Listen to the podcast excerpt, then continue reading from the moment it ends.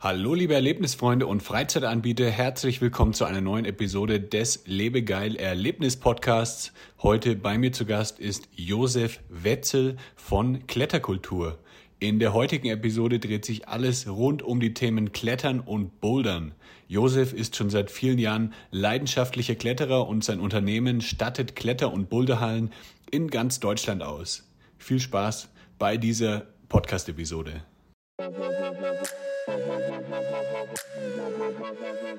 Das ist der Lebegeil-Erlebnis-Podcast mit Jan Stein. Hier hörst du spannende Interviews mit Gästen aus der Freizeit- und Erlebnisbranche. Wir sprechen über neue Attraktionen und Entwicklungen in der Freizeitindustrie und tauchen in die Themen Marketing und Business ein. Der Podcast für alle Freizeitanbieter und Erlebnisfreunde.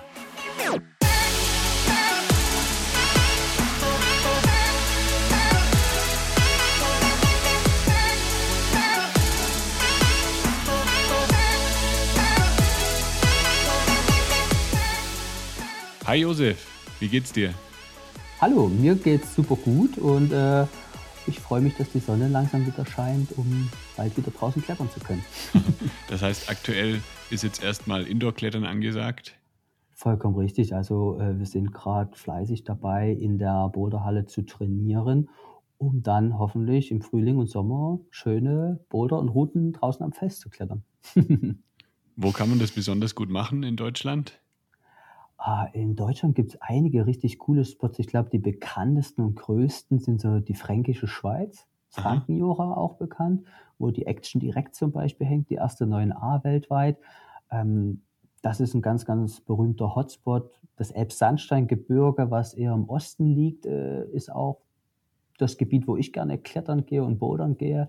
Da bin ich auch groß geworden. Da klettert man an solchen Sandsteintürmen, wo man mit Schlingen sich versucht abzusichern und ab mhm. und zu mal einen Ring unterwegs findet. Ähm, das sind, glaube ich, so mit die größten. Und dann gibt es im Süden von Deutschland, im Allgäu, ziemlich viele coole, aber auch eher kleinere Gebiete. Kalk, Sand, äh, Granit, dann eher in die Richtung. Genau. Und in Deutschland gibt es ja sehr, sehr viele Kletter- und Boulderhallen und da kommt ihr dann ins Spiel mit Kletterkultur. Erzähl mal so, was ihr genau macht. Was, was ist Kletterkultur? Mhm.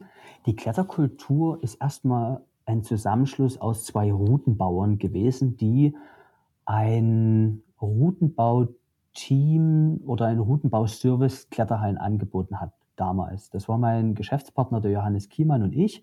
Und wir sind durch Deutschland getingelt und haben Boulder und Routen gebaut für Kletter- und Boulderhallen. Mhm. Genau, und inzwischen hat sich das alles ein bisschen verändert und wir sind ein Vertrieb für Kletterhallenprodukte geworden. Also alles, was den Sportbereich, Sportbetrieb angeht, von Wand und Matte über Klettergriffe und Volumen bis hin zur Reinigung von Griffen und Volumen, Kisten, Lagersysteme, Routenbauequipment bieten wir eigentlich alles für den sportlichen Part einer Boulder- und Kletterhalle an. Das heißt, wenn ich jetzt eine Kletterhalle oder eine Boulderhalle eröffnen möchte oder mhm. wenn ich schon eine habe und äh, neues Equipment brauche, dann komme ich zu euch. Genau, da kannst du anrufen ähm, und dann helfen wir dir weiter. Wir schauen erstmal, was hast du für ein Bedürfnis, was brauchst du konkret. Vielleicht hast du auch schon eine konkrete Vorstellung und dann schauen wir einfach, was passt am besten auf dieses Bedürfnis und dann versuchen wir ein cooles Produkt zu finden, was vielleicht auch gerade verfügbar ist und was wir dir dann äh, zukommen lassen, gegebenenfalls auch ein Service, ein Routenbau oder Wettkampfmaterial oder im Endeffekt konkret, was du suchst, versuchen wir dann da äh, abzubilden. Genau. Arbeitet und, ihr dann auch mit ähm, anderen Einrichtungen oder anderen ähm, Läden oder so zusammen? Weil es gibt ja zum Beispiel auch, sagen wir mal, ein Einkaufszentrum äh, oder jetzt einen Sportladen oder so, die vielleicht so eine kleine Kletterwand bei sich installieren möchten. Macht ihr sowas mhm. dann auch? Mhm. Also unser Hauptfokus, unsere Hauptzielgruppe ist erstmal die Boulder- und Kletterhalle, mhm. weil die wirklich auf Bouldern und Klettern fokussiert und spezialisiert sind. Das heißt, die richten sich an Kletterer, gegebenenfalls aber auch Nicht-Kletterer, die das mal probieren wollen und da ihre Erfahrung sammeln wollen. Dann gibt es natürlich noch äh, eine andere Gruppe, das ist, sind Schulen und Kindergärten, die eine kleine Kletterwand haben oder auch eine größere, gibt es auch. Mhm. Oder eben auch Einkaufszentren, die tatsächlich in der Mall oder davor oder daneben oder in Kinderbereichen kleine Boulderanlagen oder Kletteranlagen haben. Je größer die Anlage ist, desto eher wird sie dann von einem Betreiber betrieben. Ähm, und da wird es dann halt einfach wieder zu einer richtigen Kletteranlage, eine Kletterhalle. Also es gibt wirklich auch Einkaufszentren, die haben eine größere Anlage. Jetzt zum Beispiel in Israel haben wir einen Kunden von uns, äh, inzwischen auch Kollegen und Freund, ähm, der in Einkaufszentren äh, eine Boulderhalle baut und mhm. dann wirklich uns anruft und sagt, hey Josef, hier, ich habe ein Objekt gefunden, ich habe 1500 Quadratmeter Grundfläche, kannst du mir die ausstatten? Und dann schaue ich einfach mit unserem gesamten Team, da ist ein sehr, sehr großes Team vorhanden dann, was von dem Wandbauer gestellt wird, von Blocks in dem Fall, ähm, was sich um den Bau der Anlage dann auch final kümmert. Also wirklich, wir machen eine grobe Raumaufteilung zum Beispiel. Da heißt es dann, okay, wo kommt denn das Bistro hin, die Umkleiden? Und wir gestalten dann eigentlich, der Architekt kümmert sich um das Bistro und das Sanitär und sage ich mal, vielleicht auch noch den Bistro-Bereich oder Gastronomiebereich richtig. Und wir kümmern uns dann um die Kletterwände, Matten, das Reinigungssystem, was hinten mit dran hängt, vielleicht auch noch ein Lager und alle Griffe, an denen du dann kletterst und die Schraube dafür auch noch. Wie bist du denn dazu gekommen? In, also hast du irgendwann mal mit dem Klettern mhm. angefangen und dann hast du dir gedacht, ah, ich baue jetzt auch selber äh, Kletterwände? äh, nee, das ist wirklich anders geworden. Ähm, ich habe früher selber einen Sport gesucht, der mir Spaß macht. Und dann habe ich sehr viele Sportarten ausprobiert. Und eigentlich mhm. habe ich dann durch meinen Klettertrainer, der dann wirklich auch regelmäßig und immer da war und mich sehr motiviert hat, die Liebe zum Klettern gefunden. Und das hat mich wirklich gefesselt.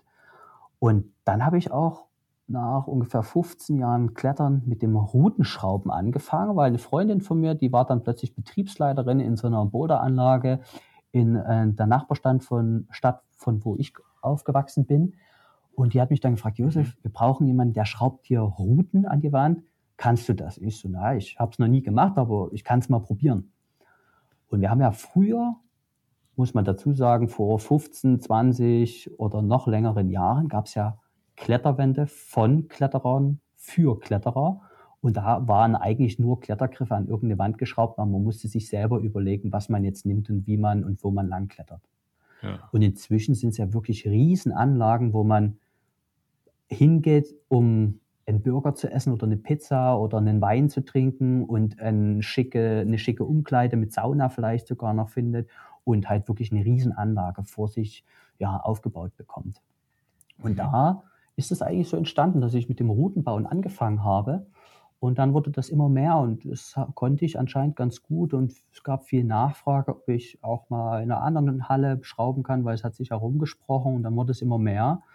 Und dann bin ich eigentlich mit dem Johannes, wo wir, ja, haben wir abends zusammengesessen und uns überlegt, hey, lass uns doch einfach gemeinsam ein Team bilden aus mehreren Routenbauern, die den Routenbauservice anbieten. Und daraus ist dann auch die Idee entstanden, hey, es gibt einfach noch nicht den perfekten Klettergriff. Und es fehlt immer, ach, da wäre jetzt der Tritt oder der Griff gut und der sieht so aus. Und ja, und dann ist eigentlich auch unsere eigene Marke Bluepill entstanden und wir haben die ersten Griffe geshaped. Ich bin auf ganz viele Wettkämpfe gefahren, habe immer Wettkampfgriffe mitgenommen und dann wurde das mehr und mehr. Andere Marken sind dazugekommen, unser Wandbauer Blocks ist dazugekommen. Inzwischen bauen wir Kilterboards äh, auf und ja, es ist ganz, ganz viel einfach mit der Zeit entstanden und ähm, wir haben uns da immer viel reingekniet und uns war auch ganz wichtig einfach, dass der Service gut ist, den mhm. wir ja unseren Kunden anbieten. Aus welchem Material besteht denn so ein Klettergriff? Mhm. Ich glaube, bei den Klettergriffen, da kann man vielleicht auch noch unterscheiden in Kletterelemente. Also es gibt Holzvolumen, da hast du Grundkörper Holz, es wird dann mit einer Sandharzschicht beschichtet. Es gibt Makros oder GFKs bekannt auch oft. Das sind so größere runde Elemente. Da ist der Grundkörper ein GFK oder ein Plastikmaterial, auch mit Sandharzgemisch beschichtet. Und es gibt Klettergriffe. Das sind so die Standard-Klettergriffe, die man in, den, in allen Anlagen findet, genauso wie auch Holzvolumen inzwischen und Makros. Und die Klettergriffe, da gibt es zwei unterschiedliche Materialien. Das ist PE, Poly Polyester und, Poly und PU, das ist Polyurethan. Da gibt es so ein bisschen unterschiedliche Eigenschaften und dann natürlich auch mit den unterschiedlichen Eigenschaften unterschiedliche Formen. Und es gibt extremst viele unterschiedliche kleine Details dann auch in den mhm. finalen Klettergriffen. Du hast ja eben gesagt, äh, ihr habt die Klettergriffe dann selber geshaped. Also ich stelle mir das jetzt so vor, ihr habt da irgendwie so einen Block aus Plastik und dann äh, mhm. äh, haut ihr da irgendwie mit Hammer und Meißel drauf rum, aber ist wahrscheinlich mhm. ein bisschen anders, oder? ja, das ist tatsächlich ein bisschen anders, aber die Richtung war schon gar nicht so schlecht. Ähm, es ist im Endeffekt, man kennt es vielleicht so ein bisschen wie eine Steckmasse von so einem, aus einem Blumengeschäft, so eine grüne Steckmasse. Ist ein bisschen was anderes, aber es geht in die Richtung. Es ist so ein ganz weicher Schaumstoff, PU-Schaumstoff. Ähm, und da tut man mit tatsächlich Sandpapier, Messer, Säge, Fingern, Bürsten eine Form schnitzen oder gestalten oder shapen eben. Mhm. Und daraus, das ist das Shape, sagt man dazu, dann muss man Befestigungspunkte definieren. Wird das jetzt ein Spax oder ein M10-Griff, also ist dann die Befestigung über eine M10-Schraube oder über eine Holzschraube dann muss man da quasi Inlays integrieren in das Shape und dann wird von diesem Shape ein, eine Silikonabguss und eine Negativform gebaut. Und diese mhm. ist dann quasi eine Negativform, die man immer wieder reproduzieren kann und da wird dann quasi eben das PU oder PE hineingegossen und dann entformt und wieder und wieder und wieder reproduziert und dann eben in den Kletterhallen verschraubt oder Boulderhallen. Gibt es da so Standardgriffe dann, die immer wieder benutzt werden oder gibt's da, wird da schon immer wieder auch was Neues entwickelt jetzt? Weil mhm. ich kann mir irgendwie nicht so ganz vorstellen, wie, die dann, äh, wie sich die Griffe dann so großartig unterscheiden. Ja, also ein Klettergriff ist erstmal ein Element, an dem man klettert. So, ne? Mhm. Ähm, das ist meistens ein Klettergriff, ich sage es jetzt mal ganz vorsichtig, es gibt auch große Unterschiede darin, muss man sagen. Ein Klettergriff hat so eine Größe von einem 1-Cent-Stück, das sind so die kleinsten vielleicht, oder einem Euro-Stück. Mhm. Und die gehen so bis zu einer Größe von 50 mal 50 Zentimeter. Das sind so schon recht große Griffe. So. Und ab einer größeren Größe sind es dann oft GFKs oder Makros eben. So, die haben einen anderen Aufbau, aber im Endeffekt auch so ein ähnliches Element. Und um das Klettern attraktiv zu gestalten, möchtest du ja wie draußen am Fels auch ganz unterschiedliche Griffformen haben in einer Indoor-Anlage. Und das macht das Klettern interessant. Egal, ob das ja. jetzt ein PU oder PE-Griff ist oder was auch immer. Im Endeffekt, die Abwechslung macht das Klettern interessant. Und da sind eben ganz viele unterschiedliche Formen wichtig, dass man eben große, kleine, dicke, dünne Griffe hat. Man hat zum Teil auch, wir sagen dazu, Dual-Texture-Griffe. Die sind auf der einen Seite glatt, wo du nicht greifen kannst und ganz wenig, eigentlich keine Reibung hast. Und auf der anderen Seite hast du die Reibung, äh, um dich daran festzuhalten. Das ist zum Beispiel ganz oft im Wettkampfroutenbau wichtig, dass du halt ja einfach noch ein bisschen attraktiver bauen kannst und die Leute in Positionen zwingen kannst, wo ja der, der Kletterer versucht, die einfachste Variante zu finden. Und da mhm. ist es für den Routenbau im Wettkampfbereich ein sehr cooles Element, da die Kletterer noch besser in die Position zu geben und zu zwingen. Genau. Und dann gibt es aber auch das ist so das Künstliche, sage ich mal, oder das Moderne mit dem Dual Texture, das Glatten. Und dann gibt es aber auch, sage ich mal, die eher älteren Griffe. Da ging es eher darum, sich nur dran festzuhalten. Die sind, waren funktional. Also da gab es dann Löcher, wo du zum Beispiel nur mit zwei Fingern greifen kannst oder ein Einfingerloch oder eine Zange, wo du eher, sag ich mal, wie so einen Ziegelsteinartig greifst, so mhm. umschließt und versuchst, ja, zangenartig zu greifen oder ein Sloper, wo du eher nur eine runde Auflage vielleicht hast oder eine Leiste, wo du nur das erste Fingerglied einhängen kannst. Und da gibt es ganz viele unterschiedliche Formen mit unterschiedlichen Texturen, zum Beispiel jetzt das Dual Texture oder eben auch in die Richtung Naturfels, um das mhm. bestmöglich nachzubilden. Ja, das heißt, man versucht mit den verschiedenen Klettergriffen dann irgendwie so nachzubilden, wie dann so eine Kletterwand äh, in der Natur sein könnte, weil da hat man ja wahrscheinlich auch ganz viele verschiedene Mhm. Grifftechniken und ähm, ja, man weiß ja nie, was so dann auf einen zukommt. Richtig, aber da würde ich fast sogar behaupten, dass das eine versucht, das Felsartige nachzubilden, also tatsächlich auch wirklich Felsgeometrien und Formen und Griffe natürlich auch so empfinden zu lassen wie draußen in der Natur. Mhm. Aber auch indoor die Möglichkeit besteht, Bewegungsabläufe und Griffe zu realisieren, die es in der Natur überhaupt nicht gibt oder die Menschheit noch nicht entdeckt hat. Aha. Also es gibt dann diese glatten Griffe zum Beispiel gibt es in der Natur nicht. Ähm, aber das gibt es halt indoor, weil es halt einfach viele Vorteile für den Routenbauer haben, aber auch natürlich schön leuchtet und natürlich ein bisschen mehr fancy aussieht, weil halt der Griff glänzt zum Teil und äh, ja andere Eigenschaften mit sich bringt. Und da das auch darum geht, die Abwechslung visuell, aber genauso auch rein praktisch beim Klettern ja vorzustellen und den Kunden zur Verfügung zu stellen. Wie oft gehst du denn selber klettern? Gute Frage. Früher war ich so bestimmt sechs, sechsmal, siebenmal in der Woche in der Halle, also zum Teil zweimal am Tag. Ähm, dann hatte ich eine lange Phase, wo ich weniger beim Klettern war, also vielleicht nur einmal alle zwei Wochen. Und inzwischen bin ich, oder gerade bin ich extrem motiviert, sodass ich morgens von um sieben bis um acht eine kurze Trainingseinheit habe und dann abends noch mal eine Klettersession mache. Also gerade bin ich so eher vielleicht so acht bis zwölf Mal in der Woche in der Halle.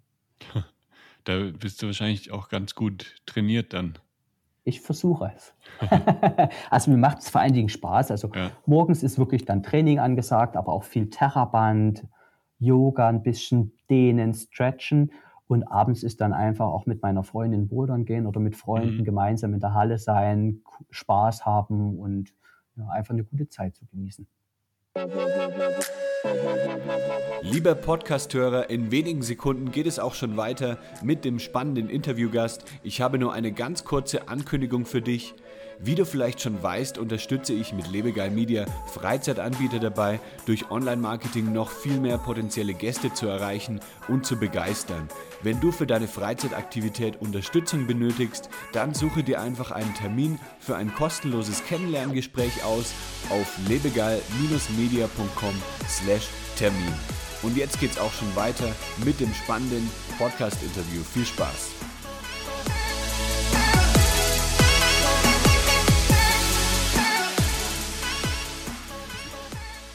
Wie sieht es denn aus mit Verletzungen beim Klettern?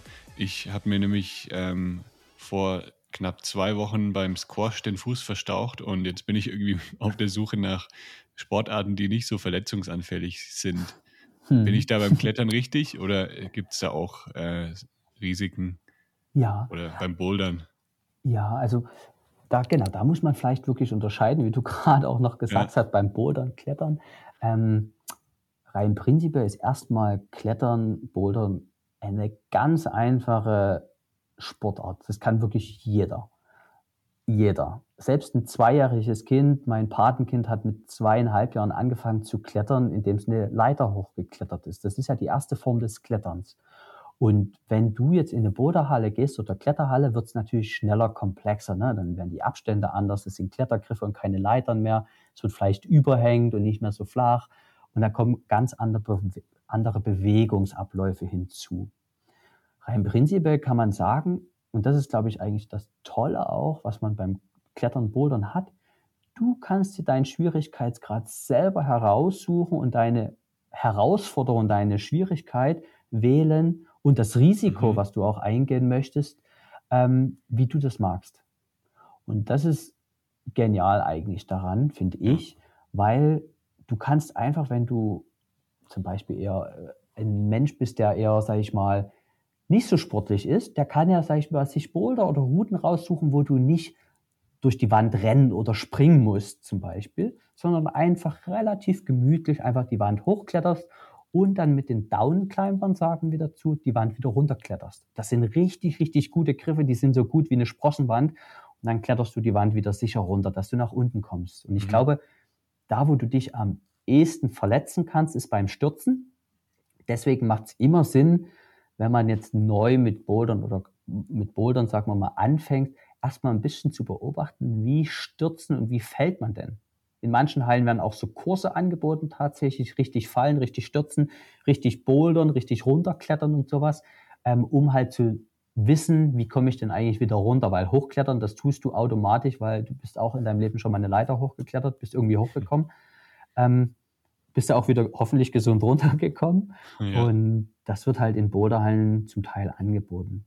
Beim Klettern ist es natürlich noch mal ein bisschen was anderes, weil da ist natürlich dann das gesamte Sicherungsthema nochmal vorhanden. Wie kletter ich mit Seil, Knoten, Sichern, Seil einhängen, aushängen, etc. pp. Wie funktioniert das? Das ist dann, sage ich mal, nochmal deutlich komplexer und da sollte man auf jeden Fall erstmal einen Kletterkurs besuchen in einer Kletterhalle. Ja. Wie lange dauert es denn, denn dann, bis man, sage ich mal, vom Kletteranfänger ähm, zum ja, erfahrenen Kletterer wird, also dass man dann ja wirklich sich gut auskennt und auch schwierigere Routen machen kann. Mhm. Das kommt ja darauf an, wie viel, wie oft gehst du hin und wie schnell fesselt dich dieser Sport. Also mich hat er gepackt und in mhm. seinen Bann gezogen und ich finde es genial und war eigentlich von Anfang an oder als es dann wirklich, als ich mit meinem Trainer, mit dem Gunther damals äh, angefangen habe zu klettern und zu bodern, war es bumm. Ich bin so oft in die Halle gegangen, wie ich konnte und es hat einfach Spaß gemacht. Und dann wirst du natürlich schnell viel besser. Ähm, ich kenne ganz viele, die gehen einfach einmal in der Woche und auch die werden ganz schnell besser, weil du natürlich schnell feststellst, okay, die Kraft, die kommt automatisch. Nach sechs Wochen hast du viel, viel mehr Kraft als vorher zum mhm. Beispiel.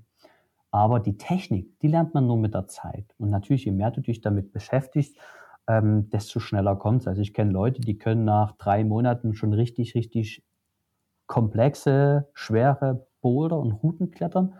Und ich kenne Leute, die klettern schon fünf Jahre und denen macht es einfach Spaß, auch leichte Boulder zu klettern. Und die haben gar nicht den Anspruch, schwer zu klettern und komplex ja. und durch die Wand zu springen oder zu fliegen oder was auch immer. Deswegen ist einfach die Frage, was möchte man selber? Und dann kann man in die Richtung gehen. Und ich glaube, wenn du einfach Spaß hast und gemeinsam mit Freunden gehst und siehst, ah, okay, der macht das so und der andere macht das so, ah, okay, cool, dann wird man, lernt man schnell und man wird schnell gut und viel besser. Und dann macht es auch, ja, immer mehr Spaß, weil man auch plötzlich neue Bewegungen entdeckt, die man vorher noch nicht glauben konnte, dass man sowas machen kann. Mit welchen Kletterhallen arbeitet ihr denn schon zusammen? Mhm. Ähm, wir haben in Deutschland rund 400, 500 Kletterhallen und Boulderhallen. Okay. Und da arbeiten wir mit sehr vielen von diesen Anlagen zusammen. Ein ganz großer Partner ist der Deutsche Alpenverein. Mhm. Die haben auch sehr viele Anlagen, DAV-Kletterhallen, wie zum Beispiel in Kempten ist eine große Anlage oder in München oder genauso auch in Hamburg im Norden von Deutschland oder auch in Berlin. Ähm, ein guter Partner von uns, zum Beispiel äh, Urban Apes, die sitzen in Hamburg und haben da mehrere Boulderanlagen. Aber genauso auch bauen wir gerade eine große Boulderhalle in München für Element Boulders. Und ähm, ich glaube, da haben wir, kann man jetzt nicht so sagen, wir haben jetzt die fünf Partner oder so, sondern wir arbeiten da mit vielen zusammen und wir stellen allen Kletteranlagen in Deutschland unsere Materialien und Produkte gerne zur Verfügung und beraten sie da, was das Beste auch für ihre Bedürfnisse passt. Ich habe gesehen, auf eurer Website ist auch ein Outdoor-Shop bergfreunde.de verlinkt. Habt ihr mhm. denn irgendwann gesagt, hier, wir machen jetzt schon erfolgreich, äh, wir statten Kletterhallen schon erfolgreich aus, jetzt gehen wir mal noch ein bisschen weiter und verkaufen auch Outdoor-Produkte oder wie ist das Ganze dann gekommen? Gute Frage. ähm, Im Endeffekt, äh, der Johannes, mein Geschäftspartner, der hatte einen guten Freund bei Bergfreunde. Und wir haben mit Bluepill Klettergriffe produziert für Kletter- und Boulderanlagen. Aber auch natürlich kannten wir einige Leute, die zu Hause eine kleine Boulderwand hatten. Und da entstand einfach die Idee, hey, pass auf, Bergfreunde, die haben einen großen Shop, da war der damals noch nicht ansatzweise so groß, da ist das losgegangen. Ähm, hey, wir packen, machen einfach ein paar kleine Sets für eine Heimwand zu Hause mit zehn Griffen zum Beispiel oder noch ein paar Schrauben dazu, so dass jemand der zu Hause gerne eine kleine Boulderwand bauen möchte oder schon hat und ein paar Griffe dafür braucht oder ein bisschen Zubehör, ähm, dass er das dann bei Bergfreunde findet. Weil, da muss man auch sagen, wir sind ein reiner B2B-Shop mhm. äh, und Anbieter. Wir haben Businesskunden, auch der eine oder andere Privatkunde ruft bei uns an, dem helfen wir da auch gerne weiter. Ähm, gerade wenn er auch ein paar mehr Griffe braucht oder auch noch die Matte möchte oder die Wand möchte und sowas, das ist überhaupt kein Thema. Aber es gibt ja schon viele Anlagen und die gucken dann einfach im Online-Shop bei Bergfreunde zum Beispiel und sehen, hey, wir brauchen noch 20 Griffe oder wir wollen, die kleine Tochter wünscht sich Klettergriffe für ihre Kletterwand oder eine kleine Kletterwand zu Hause. Mhm. Und darüber ist das eigentlich so ein bisschen entstanden und darüber verkaufen wir jetzt ein paar Klettergriffe an Privatkunden. Das Sortiment bauen wir gerade auch aus, dass man sagt, okay, man bekommt zum Beispiel einen Quadratmeter Kletterwand zum Beispiel oder eine Bürste für zu Hause, für den Kletterjogback oder für die Halle dann und solche Sachen. Das sind so Kleinigkeiten, ähm, weil wir denken, dass das total schön ist, wenn ein Kletterbegeisterter ein cooles Produkt hat, an dem er Spaß hat und eine coole Zeit hat. Wie hat sich denn jetzt die, die Corona-Krise auf die Kletterszene ausgewirkt? Gab ja bestimmt, ja, es, bei den Indoor-Hallen war es ja wahrscheinlich nicht so ähm, gut für die. Also mhm. bei denen war es wahrscheinlich auch alles ähm, ziemlich oft geschlossen oder ziemlich lange Zeit. Ähm, mhm. Aber vielleicht ging es ja Outdoor ein bisschen besser. Ja, also das Corona hat da auf jeden Fall eine starke Auswirkung gehabt, muss man ganz klar sagen. Corona hat in Deutschland, aber auch überall auf der Welt alle Anlagen schließen lassen für Wochen, Monate, sehr lange Zeiten. Und dadurch ist aber auch gekommen, dass viele Leute je nach Wetterbedingungen mehr an den Fels gegangen sind. Das mhm. war natürlich für die Natur zum Teil wirklich ein Problem, weil wirklich auch viele Leute an den Fels gegangen sind, die vielleicht einfach die Verhaltens in Anführungsstrichen Regeln, aber oder Verhaltensweisen, wie man sich draußen benimmt, mit dem Magneser, mit den Crashpads, mit den Seilen noch nicht so auskennen und vielleicht auch keine Vorerfahrung hatten äh, und dementsprechend natürlich auch manchmal was nicht so schön hinterlassen hat. Zum Beispiel mhm. riesengroße Tickmarks am Fels, die man halt einfach, wenn man wieder geht, wegputzt für den nächsten und dass das einfach nicht so einen verdreckten Eindruck hinterlässt, natürlich auch für Wanderer oder andere Personen. Ähm, das war ein großer Punkt, dass viel mehr Leute rausklettern gegangen sind. Einige haben sich auch zu Hause eine kleine Homewall gebaut. Daraufhin haben wir zum Beispiel auch mehr Homewall-Produkte angeboten, zum Beispiel eine, ein paar Quadratmeter Kletterwand und eine Matte, aber auch größere Griffsets für die Heimwand, äh, Schraubensets und eigentlich alles, dass du eine Heimwand zu Hause bauen kannst, haben wir mhm. uns dann einfach überlegt. Und ähm, ich glaube, viele Kletterer sind einfach weniger klettern gegangen, was ja vielleicht auch einfach mal ein cooler Break war, weil sie wieder noch mehr Lust darauf bekommen haben und im Anschluss, wenn die, als die Hallen eröffnet haben, wieder mehr in die Hallen gegangen sind. Ähm, und ich glaube, das äh, waren so die großen Punkte, die in der Kletterszene passiert sind. Und äh, ja, ich glaube, viele sind rausgegangen und haben auch die Zeit draußen genossen, wenn nicht gerade Winter war, muss man dazu sagen. und viele waren, muss man auch sagen, einfach frustriert und sehr, ja, nicht verärgert, aber sehr traurig, weil sie halt einfach keine Möglichkeiten hatten, rauszugehen, weil sie es nicht kannten oder nicht konnten oder das Wetter einfach schlecht war alle Anlagen zu waren, niemanden kannten oder keine Möglichkeit hatten, eine Kletterwand zu realisieren, zu nutzen, zu bauen oder bei einem Freund mit, mit zu benutzen. Und ich glaube, da gab es auch viele Leute, die es einfach wirklich stark vermisst haben und da traurig waren, dass es da für einige Wochen oder Monate ähm, gezwungenermaßen einen Kletterbreak gab. Wie ähm, sieht es denn aus mit, mit Schließungen? Mussten auch einige Kletterhallen dann schließen wegen Corona, also komplett, die dann ähm, aufgegeben haben, weil mhm. sie die finanziellen Mittel nicht mehr hatten? Mhm. Ähm, in Deutschland war es relativ überschaubar, muss man sagen. Also es waren viele Hallen oder alle Hallen, die schließen mussten, die einen ein bisschen länger, die anderen ein bisschen kürzer. Ähm, es gab ähm, je nach Bundesland und je nach Land in Europa und auch weltweit unterschiedliche Maßnahmen und Regelungen. Ich glaube, weltweit sind einige Hallen äh, leider nicht mehr zu einer Eröffnung gekommen, weil sie die finanziellen Mittel nicht mehr aufbringen konnten. In Deutschland hielt sich das im Rahmen, muss man sagen, und es haben meines Wissens nach alle, nahezu alle wieder eröffnet. Okay, das ist ja eine gute Nachricht. Ja, definitiv. Nein, also es ist auch wirklich, es gab, haben sich tolle Gemeinschaften gebildet, es sind einige tolle Sachen entstanden. Es gab einen Podcast dazu, es gab mhm. einige Sachen dazu, wo Leute Informationen zur Verfügung gestellt haben. Hey, guckt mal hier, schaut mal da, da könnt ihr noch irgendwelche Fördermittel beim Staat beantragen oder mhm. hier.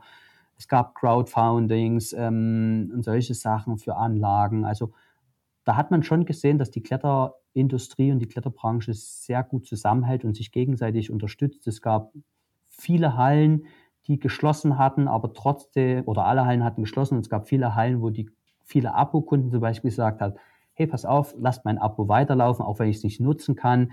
Ähm, ihr braucht das Geld. So. Mhm. Ähm, solche Sachen zum Beispiel waren, ja, wurden viel gemacht und das hat auch gezeigt, dass die Kletterbranche doch eine, eine tolle Branche ist und eine sehr familiäre Branche ist, die sich für den Sport interessiert. Welche Herausforderungen habt denn ihr jetzt zurzeit als Kletterkultur? Ist es so, dass jetzt die Kletterhallen teilweise auch dann weniger bestellen aktuell, weil sie eben, ja, weil sie erstmal so ein bisschen die, die Corona-Auswirkungen überwinden müssen? Oder wie sieht es da bei euch aus gerade? Mhm. Äh, definitiv ist das ein Punkt, dass äh, viele Hallen erstmal ein bisschen äh, auf Sparkurs sind, muss man sagen. So, ne? Viele haben jetzt ihre Ersparnisse ähm, investiert in die Zukunft, äh, indem sie halt einfach Corona überstanden haben, irgendwelche Renovierungsarbeiten, die dringend notwendig waren, vielleicht auch äh, durchgeführt haben oder halt einfach auch Personal weiter bezahlt. Ähm, daher ist definitiv ein Umsatzeinbruch zu spüren.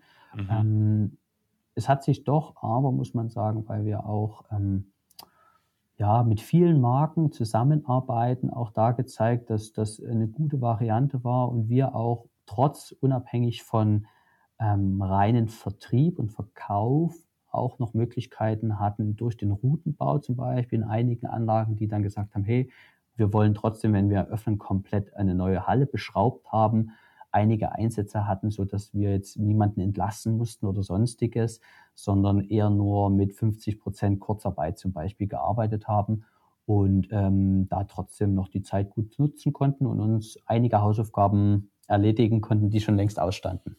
ja. Habt ihr euch für äh, dieses Jahr dann irgendwelche Ziele gesetzt, wo es hingehen soll mit Kletterkultur? Mhm.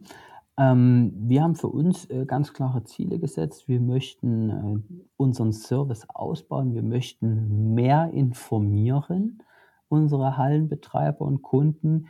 Äh, wir möchten äh, mehr, weniger Produkte vielleicht anbieten und mehr hochwertige Produkte, die mhm. dem Kunden und vor allen Dingen aber auch, und das ist, glaube ich, ein wichtiger Punkt, mehr informieren dazu. Viele wissen gar nicht, dass es wir führen gerade ein Mini-Downclimb-Jug ein. Das, das, bedeutet, es gibt, oh, du hast Klettergriffe, um hochzuklettern. Und jetzt gibt es die Downclimber, mit dem du, es ist ein Klettergriff, das sind, wir haben zwei verschiedene Griffe. Das ist einfach ein richtig, richtig guter Henkel, ein richtig guter Griff, den kann jeder festhalten. Und die sind zum Runterklettern gedacht. Mhm. Und jetzt haben wir einen, eine kleine Version davon entwickelt, die man als Tritt nutzen kann, um wirklich, wenn man eine Wand, die in maximal 4,50 Meter hoch sein darf, um wieder runterzukommen, kann man jetzt die Downclimber nutzen. Oft ist es aktuell so, dass die so nach immer noch auf 2,50 Meter aufhören und da musst du den letzten anderthalb Meter runterspringen, letzten Meter. Mhm. Und ich möchte mit diesem Downclimber zum Beispiel die Leute dazu bringen, gerade wenn sie, sag ich mal, älter werden und merken so, oh, mein Rücken, ich habe ein bisschen Angst, wenn ich auf zwei Metern runterspringe und so ein bisschen bedenken, wie ich lande und so weiter und so fort, dass man sagt, hey, gar kein Problem, du kannst runterspringen oder du kletterst einfach ganz gemütlich die Downclimber bis ganz runter und dafür gibt es jetzt zum Beispiel diesen Mini-Downclimb, Griff, Jug, Tritt, wie man ihn auch immer bezeichnen möchte. Mhm. Und da einfach zum Beispiel solche Produkte mehr zu informieren, hey, pass auf, hier, da gibt es eine Lösung, das ist ein cooles Produkt für diese Zielgruppe und ich glaube auch, die Kletterbranche hat da auch immer mehr ältere Kletterer, ältere Leute, denen das Spaß macht, mit der jüngeren Generation, vielleicht auch mit Enkeln oder mit Kindern einfach bouldern, klettern zu gehen und da gemeinsam in der Halle sich aufzuhalten und Zeit zu verbringen oder mit Freunden. Und da ist natürlich so ein Produkt total hilfreich und das wissen einfach viele noch nicht. Ähm, Geht es dann über Griffreinigung weiter oder wie schraubt man einen coolen Boulder, eine Route, was ist zu beachten, was ist wichtig? Da gibt es noch viel, viele Handlungsfelder einfach in der Branche, wo wir versuchen jetzt dran zu arbeiten und ja, unsere Leistung und unseren Service auch zu verbessern und damit auch hoffentlich vielen Kunden von uns äh, ja, ein besseres Produkt für den Nutzer, den Kletterer, Boulderer dann am Endeffekt zu haben. ist diese Service dann eher, ähm, sagen wir mal, für Kunden, die ihr schon habt? Das heißt, ihr, ihr beratet die dann übers Telefon oder ähm, vor Ort oder ist es dann wirklich was, was ihr auch auf eurer Website dann präsentieren wollt, also in Form von Videos oder Blogartikeln? Wie mhm. wollt ihr da so rangehen an die, äh, an die neuen Themen? Ja, gute Frage. Im Endeffekt, wir versuchen da auf unterschiedlichste Arten und Weisen Leute neu zu generieren, neu zu erreichen, aber genauso auch unsere Bestandskunden zu informieren.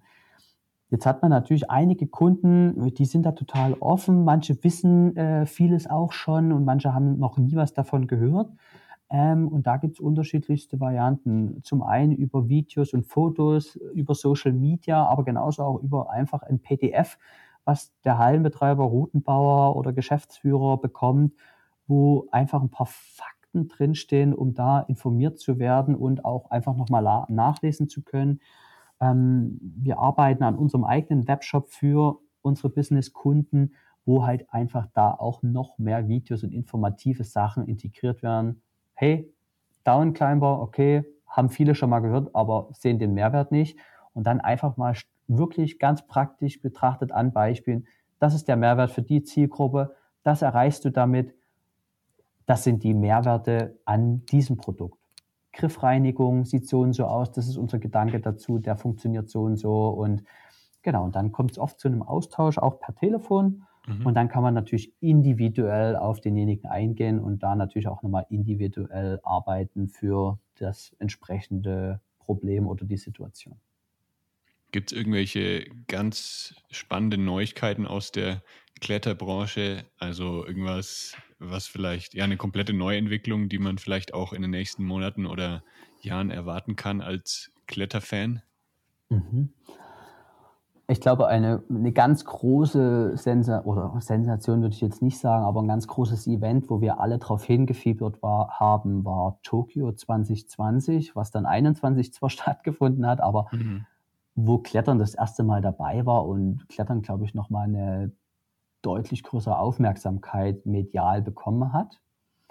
Ähm, ich glaube, die, das Klettern ist nicht ein oder ist keine Sportart, die durch ein Event, durch einen einzelnen Athleten, durch eine kleine spezielle Gruppe entstanden ist und attraktiv gemacht wurde, wie jetzt zum Beispiel Tennis. Ähm, ich glaube, Klettern ist mit der Zeit langsam und gemütlich in Anführungsstrichen entstanden und größer geworden und gewachsen. Und ich glaube, da gibt es jetzt nicht so eine Neuheit, wo du sagst, das ist die Neuheit und das ist die Zukunft. Ich glaube, eine Kletteranlage hat sich einfach in den letzten Jahren stark verändert von kleinen, dunklen Räumen, wo ein paar kleine Griffe an der Wand hingen, wo man stark dran gezogen hat, um für den Fels zu trainieren. Ich glaube, so sah eine Anlage vor vielen Jahren aus. Und mhm. inzwischen ist eine Anlage mehrere tausend Quadratmeter zum Teil groß, hat ein fancy Bistro, hat eine schicke äh, Umkleide, hat saubere Duschen, hat äh, eine, vielleicht eine Sauna, hat mehrere hundert oder tausend Quadratmeter Wandfläche, hat total unterschiedliche Kletterbewegungen und zielt auf eine deutlich größere breite Masse ab, wo du versuchst oder wo die Hallenbetreiber versuchen auch sehr breit das attraktiv zu gestalten und nicht mehr zu sagen, du bist so und so stark, du kannst das und das klettern, dann ist das genau hier das Richtige, sondern auch zu sagen, hey, pass auf, du hast es noch nie probiert, komm mal vorbei, hier hast du einen Einsteigerkurs, dann kannst du mal, so kriegst ein paar Tricks, ein paar Kniffe, auf was musst du achten, wie fällst du richtig äh, und dann kannst du einfach mal losziehen und Spaß haben mit Freunden. Und das ist deutlich anders geworden im Vergleich zu früher, wo ich zum Beispiel angefangen habe mit Klettern. Da gab es einfach nur eine Wand und dann war es das eigentlich. Und man konnte selber sich Sachen überlegen. Ja. Also das letzte Mal, als ich klettern war, war glaube ich vor sechs oder sieben Jahren. Das heißt, es ist schon Aha. ziemlich lang her. Aber du hast mich jetzt gerade wieder mega motiviert, das mal wieder auszuprobieren. Ich werde jetzt mal auf Amazon gehen und äh, schauen, ob ich da Kletterschuhe finde in meiner Größe. Weil hier in dem Laden wird es wahrscheinlich schwierig für mich. Ja. Und dann werde ich wahrscheinlich nächste Woche mal wieder, ja, irgendwo mit ein paar Freunden bouldern gehen, auf jeden Fall. Ja, also das kann ich auf jeden Fall äh, sehr empfehlen. Im Endeffekt geht es ja darum, dass du eine coole Zeit hast und äh, ja. ein tolles Erlebnis hast. Und das, glaube ich, macht das Klettern oder das Bouldern so toll und auch so genial mhm. und glaube ich auch so nachhaltig, weil du jetzt nicht irgendwie eine Einstiegshürde hast, eine große. Die Einstiegshürde ist, dass du sagst, ich gehe jetzt los.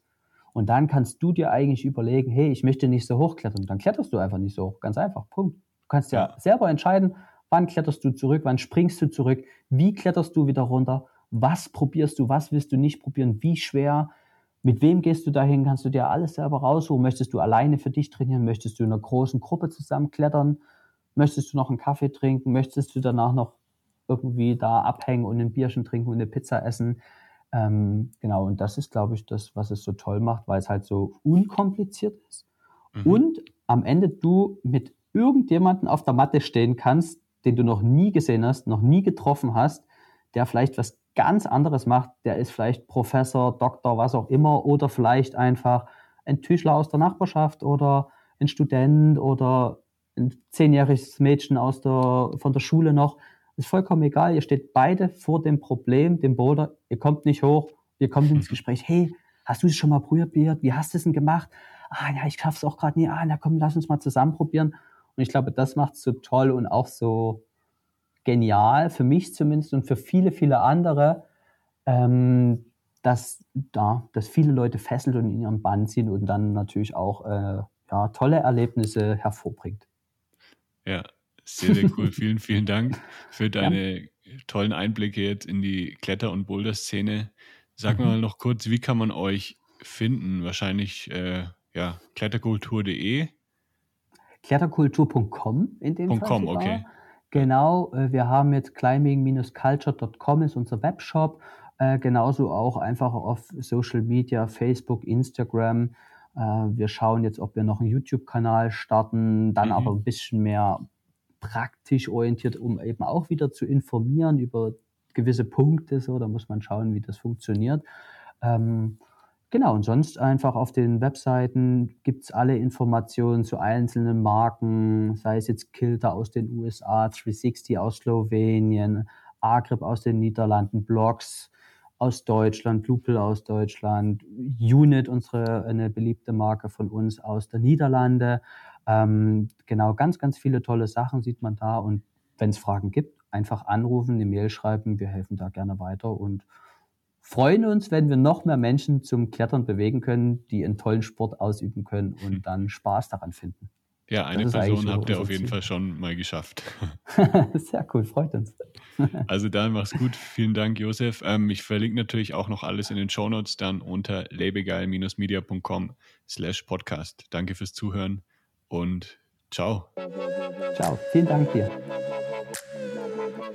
Das war der Lebegeil Erlebnis Podcast.